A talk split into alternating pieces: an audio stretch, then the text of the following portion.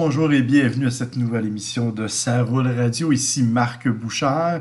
Euh, Aujourd'hui encore, on va faire le tour un peu de quelques actualités automobiles euh, et on va aussi faire le tour de quelques essais que j'ai eu l'occasion de faire au cours des dernières semaines. Euh, entre autres, euh, on va parler de la BMW 530e X-Drive.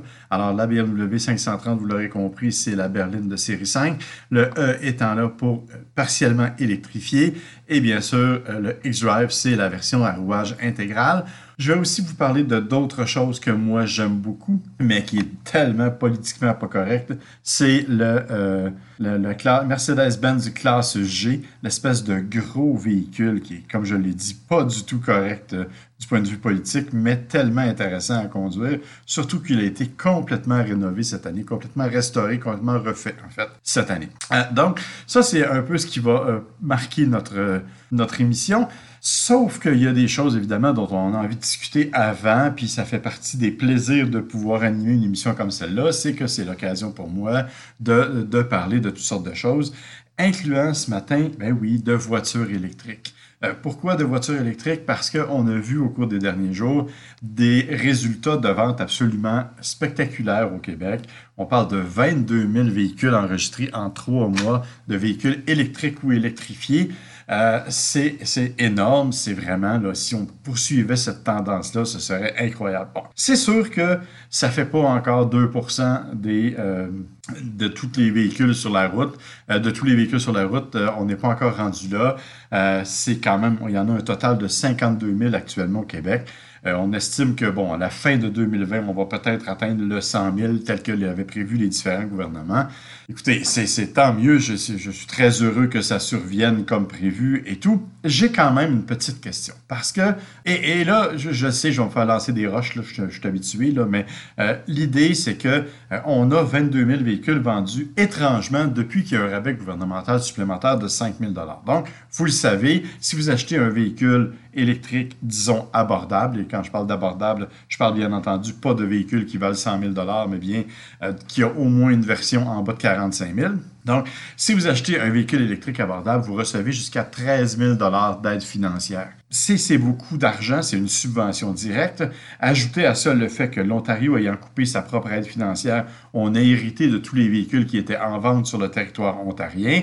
Euh, donc, on se retrouve avec un un bloc de voitures électriques, bien sûr, euh, qui, est assez important chez nous, et ça paraît. On va donc voir si la tendance va se maintenir. Mais moi, j'ai vraiment une question, puis écoutez, prenez-le pas mal, là, c'est pas de la mauvaise foi, sauf que c'est une question que beaucoup de gens ont soulevée au cours des derniers jours, et que je continue de soulever moi aussi c'est est-ce que vous achèteriez une voiture électrique si vous n'aviez pas l'aide financière? Est-ce que sans le 13 000 vous oseriez acheter un véhicule 100% électrique? Il y en a qui vont dire oui, certainement.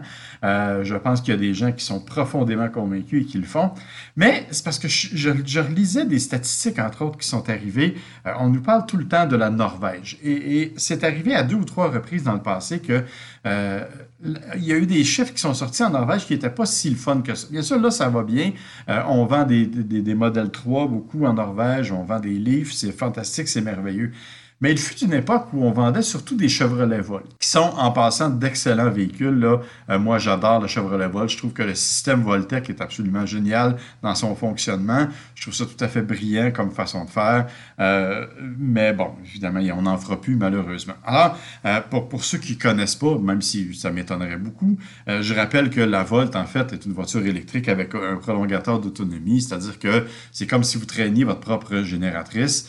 Euh, vous la branchez, vous êtes bon pour 90-94 km d'autonomie et par la suite, le moteur à essence embarque et euh, produit l'électricité qui vous permet de propulser la voiture. Ça, c'est en théorie. En, en, pratique, ce qui se passait en Norvège, c'est que 77% des gens qui achetaient une Volt profitaient de l'aide financière, mais ne la branchaient jamais. Euh, vous voyez donc où je veux en venir, c'est-à-dire que les gens qui achetaient cette voiture-là ne le faisaient que pour bénéficier de la subvention d'aide financière gouvernementale, qui est très, très importante en Norvège en passant, euh, et n'utilisaient pas les capacités électriques de leur véhicule. Transposer ça chez nous, je ne vous dis pas que les gens qui ont des volts ne les branchent pas, pas du tout. Ce que je vous dis, c'est que peut-être, et je dis bien peut-être, et c'est un vrai sondage, hein, c'est pas une question de blâmer ou de, de ne pas blâmer des gens, c'est un vrai sondage. Moi, je suis curieux de savoir jusqu'à quel point si on ne vous donne pas l'aide financière, vous allez accepter de vous lancer dans l'aventure d'une voiture électrique. Là, vous allez me dire, c'est pas une aventure. Non, une aventure, mais c'est une conduite différente.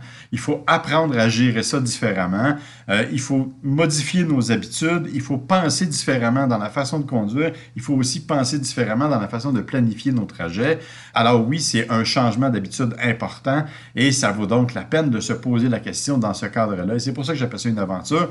Je vous le dis, je ne trouve pas ça désagréable, pas du tout. Je ne fais que poser réellement la question, est-ce que c'est vrai ou pas? Que si vous n'aviez pas l'aide financière, vous n'achèteriez pas ces véhicules électriques-là?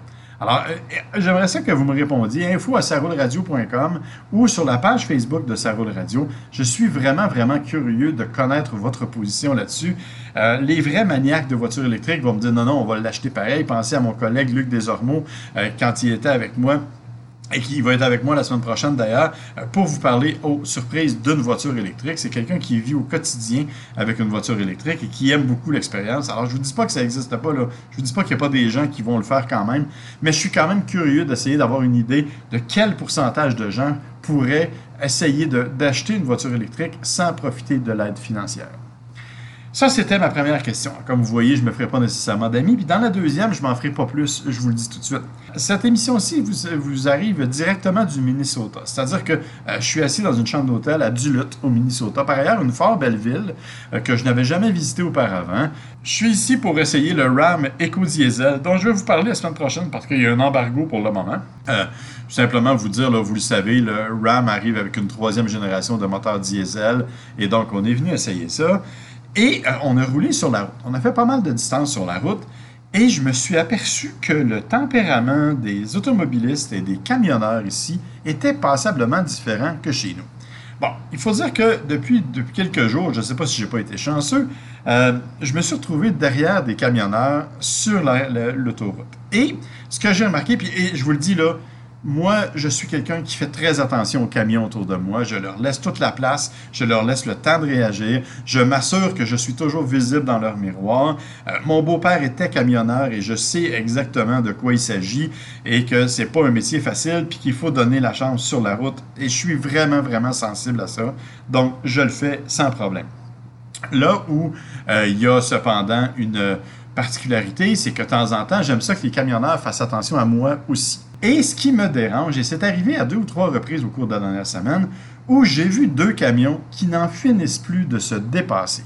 Euh, tu sais, le genre de dépassement qui commence à Montréal puis qui finit à Drummondville, euh, tu l'impression que, bon, évidemment, les camions sont limités en vitesse et ils ne vont pas plus vite que, euh, je pense que c'est 104 ou 106, je me rappelle plus du chiffre exactement, mais ils ne peuvent pas aller plus vite que ça. Donc, inévitablement, quand deux camions se dépassent, les deux sont à fond et euh, ça prend un temps fou et ça ralentit le trafic derrière. Et tout ce que ça fait, en fait, c'est que ça vient frustrer un peu les autres usagers qui disent pourquoi vous bloquez le passage en faisant ça?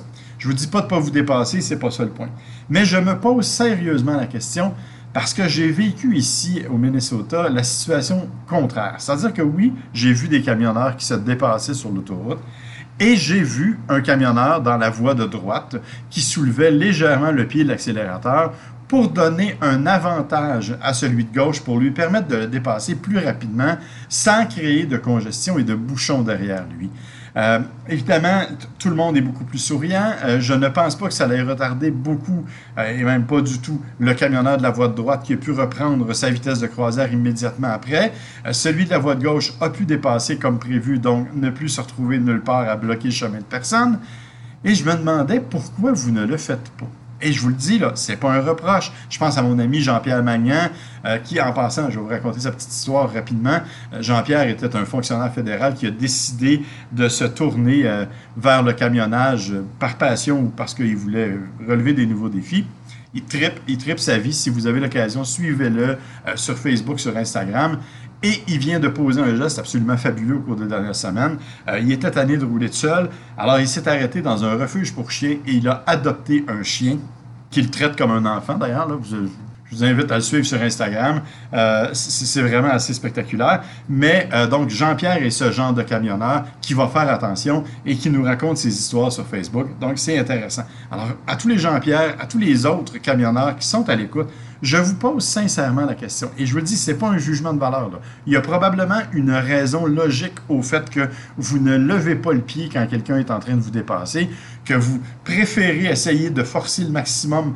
Il y a sûrement une raison que je ne connais pas, que j'aimerais beaucoup connaître. Encore une fois, répondez-moi sur info.saroulradio.com ou sur notre page Facebook euh, de Saroule Radio parce que je veux vraiment comprendre comment ça fonctionne et pourquoi euh, ces dépassements-là. Et parce qu'avant ça, ça arrivait une fois de temps en temps. Là, c'est presque quotidien euh, que ça m'arrive quand je franchis euh, quelques kilomètres sur l'autoroute, alors que j'ai vu ici exactement le contraire. Alors, messieurs les camionneurs, je vous pose la question, dites-moi pourquoi, et s'il n'y a pas de raison, s'il vous plaît, ne le faites pas. J'ose espérer qu'il y en a une. Et j'en profite pour relancer un appel à mes amis automobilistes. Quand vous voyez un camion, s'il vous plaît, respectez-le. Il est pesant, il est lourd, euh, il ne se manie pas comme, comme un go-kart, il ne se manie pas comme votre voiture, euh, il ne peut pas freiner fort et vous risquez des accidents si vous lui coupez le chemin. Rappelez-vous que s'il ne vous voit pas dans ses miroirs, c'est que vous êtes dans son angle mort et qu'il peut survenir n'importe quoi. Donc, apprenez à partager la route avec les camions. Les camions vont aussi apprendre à partager la route avec nous. Ça m'énerve comme vous autres, des fois, d'être pris en arrière d'un camion. Mais je me rappelle tout le temps que, un, le gars qui est en avant est en train de gagner sa vie, c'est son travail. Et deux, euh, je vous rappelle que ce qu'il y a dans ce camion-là, c'est probablement ce qui s'en vient dans mon, épicerie à moi, puis que j'en ai besoin pour vivre. Donc, ça fait partie des choses dont j'ai besoin et que je respecte. Euh, mais je repose quand même la question, pourquoi, quand il y a un dépassement de camion, ça prend 20 minutes avant que ça arrive? Je ne comprends pas juste lever le pied. Je vous demande pas de freiner. Je comprends que de freiner, c'est compliqué. Euh, de rétrograder, c'est compliqué. Je vous demande juste de me dire pourquoi vous ne faites pas que lever le pied. Ça permettrait de corriger bien des situations. Alors voilà, comme vous voyez, c'est probablement l'air du Minnesota qui me rend ronchon ce matin, euh, aujourd'hui. Euh, je vous invite donc à rester avec nous après la pause. On va parler plus joyeusement de deux essais que j'ai faits, la BMW Série 5 et la Mercedes-Benz Classe G. Alors bonjour, nous voilà, on est de retour. C'est toujours Marc Bouchard au micro, euh, en espérant que vous n'êtes pas mis à me bouder après la première partie et que vous êtes toujours avec moi euh, pour cette émission euh, hebdomadaire de Ça roule radio. comme vous le savez, une émission que j'anime maintenant tout seul en l'absence de Luc Desormeaux, mais que vous pouvez quand même écouter. Hein. Vous pouvez, je vous le rappelle, je vous le dis à la fin, mais je vous le rappelle quand même avant. vous pouvez l'écouter sur Spotify, vous pouvez vous, le, le, faire sur Google Play, sur le, Apple Store. Euh, vous pouvez aussi l'écouter sur Radio Média Plus ou sur sportradio.ca, en plus bien sûr de notre site et de mon site à moi, marcbouchard.ca. Donc ce sont des endroits où vous pouvez avoir accès à cette émission-là, la télécharger si vous n'avez pas envie de l'écouter tout de suite et si vous voulez l'écouter quand vous êtes au volant, mes amis camionneurs entre autres. Je sais qu'il y en a plusieurs qui le font. Euh, donc, je pense que ça fait partie des plaisirs. Comme je vous disais, j'espère que vous ne boudez pas trop. Ce sont vraiment des questions légitimes que j'ai posées en première partie d'émission et j'espère que j'aurai des réponses légitimes sans être agressif. Au revoir. Ceci étant dit, on va maintenant parler vraiment d'automobile puisque euh, j'ai eu l'occasion au cours des dernières semaines d'essayer des véhicules qui sont assez exceptionnels. Euh, entre autres, la BMW Série 5, la 530e X-Drive. 530, euh, vous l'aurez compris, c'est la berline de série 5, c'est donc la voiture intermédiaire de euh, la famille. Euh, objectivement, moi je pense que c'est l'une des meilleures dans sa catégorie. J'ai toujours adoré la série 5 et je continue de bien l'aimer. C'est une auto qui est spectaculaire dans sa conduite, qui est extrêmement confortable, qui est de dimension intéressante aussi et qui est comme la plupart des BMW, est assez maniable. Alors ça, ça vaut vraiment, euh, ça vaut vraiment le, clin d'œil, je dirais, parce que c'est une auto qui se comporte très, très bien sur la route. Pour, propulser cette voiture-là, ben, on, compte sur un moteur 4 cylindres 2 litres qui fait une puissance combinée de 248 chevaux et de 310 livres-pieds de couple. Mais attention, là où il y a une particularité, c'est qu'en en fait, c'est un moteur 4 cylindres 2 litres qui fait 180 chevaux et 255 livres-pieds, moteur turbo-compressé comme il se doit, jumelé à un moteur électrique qui fait bon, 111 chevaux et 184 livres-pieds de couple. la combinaison des deux, vous le savez, c'est pas linéaire, on ne fait pas tout simplement qu'additionner les deux. Ça donne donc 248 au total. Ce qui est intéressant, bon, oh, détail aussi, j'oubliais, c'est quand même avec une boîte automatique 8 rapports et non pas avec une CVT ou une, une, transmission un peu ordinaire. Donc, ça fait vraiment une voiture qui offre des accélérations qui, sans être euh, hyper sportive, on s'entend là, c'est quand même pas un, modèle euh, super sport, c'est quand même une voiture qui fait très très bien le travail Et c'est une voiture qui est très nerveuse, qui a beaucoup de couples facilement accessibles, vous vous en doutez, parce qu'il est automatiquement accessible dès qu'on déclenche le moteur. Ça, c'est intéressant parce que euh, ça nous donne vraiment, malgré la taille un peu plus imposante d'une berline intermédiaire comme celle de la série 5, on se retrouve là avec un véhicule qui vraiment euh, a des accélérations qui sont dignes de mention. On ne parle pas d'une sportive qui va vous amener euh, au drag, euh, vous permettre de, gagner des courses, mais euh, on, fait quand même là, une, bonne, une bonne accélération pour une berline de cette taille-là. Ce qui est aussi fort intéressant, je, tiens à le préciser, c'est que le, X-Drive vous le dit, c'est un rouage intégral. Et la portion électrifiée, ben, écoutez, on a, on a une batterie lithium-ion de 9,2 kWh qui prend à peu près deux heures à se recharger pour donner une autonomie approximative de 26 km. Ce qui n'est pas beaucoup, me direz-vous. Euh, vous avez raison, c'est très peu, mais c'est quand même, euh, ça permet d'avoir une consommation combinée de 8,2 litres au 100 km. C'est vraiment euh, dans la bonne moyenne pour un véhicule de cette taille et de ce confort et de cette dimension et de cette puissance-là. Ce qui est, à mon sens, il en manque un peu de ce côté-là. -là, J'aurais aimé que la, portion électrique soit un peu plus développée. En revanche, c'est une voiture qui offre confort et plaisir de conduite définitivement. C'est aussi une voiture dont on a considérablement amélioré, entre autres, les capacités euh, multimédia à l'intérieur. On a encore un système qui est un petit peu compliqué, c'est-à-dire qu'il faut chercher un peu à l'intérieur des différents menus, mais malgré tout, c'est un véhicule qui donne beaucoup, de plaisir et c'est un véhicule qui nous permet euh, d'avoir assez d'espace à l'avant et à l'arrière pour tous les passagers. Donc, c'est vraiment une voiture qui, à mon sens, euh, vaut le déplacement. Excusez. Mon problème, cependant, c'est qu'équipé comme elle l'est là, comme elle l'était dans, mon cas, on parle d'un véhicule qui vaut quand même 80 000 80 000, c'est pas mal d'argent pour une auto qui fait 26 km d'autonomie en mode électrique. Vous aurez compris qu'il existe d'autres versions. Celle-là, elle est à la base de 68 200. Vous pouvez avoir la 530 X-Drive, donc sans la version électrifiée, à partir de 63 700 Si vous êtes un vrai amateur de série 5, vous allez probablement opter pour l'une des versions les plus puissantes. Alors, il y a la M550 qui, elle, part à 84 000 Et bien sûr, si vous êtes un peu craqué, vous allez vous acheter une M5.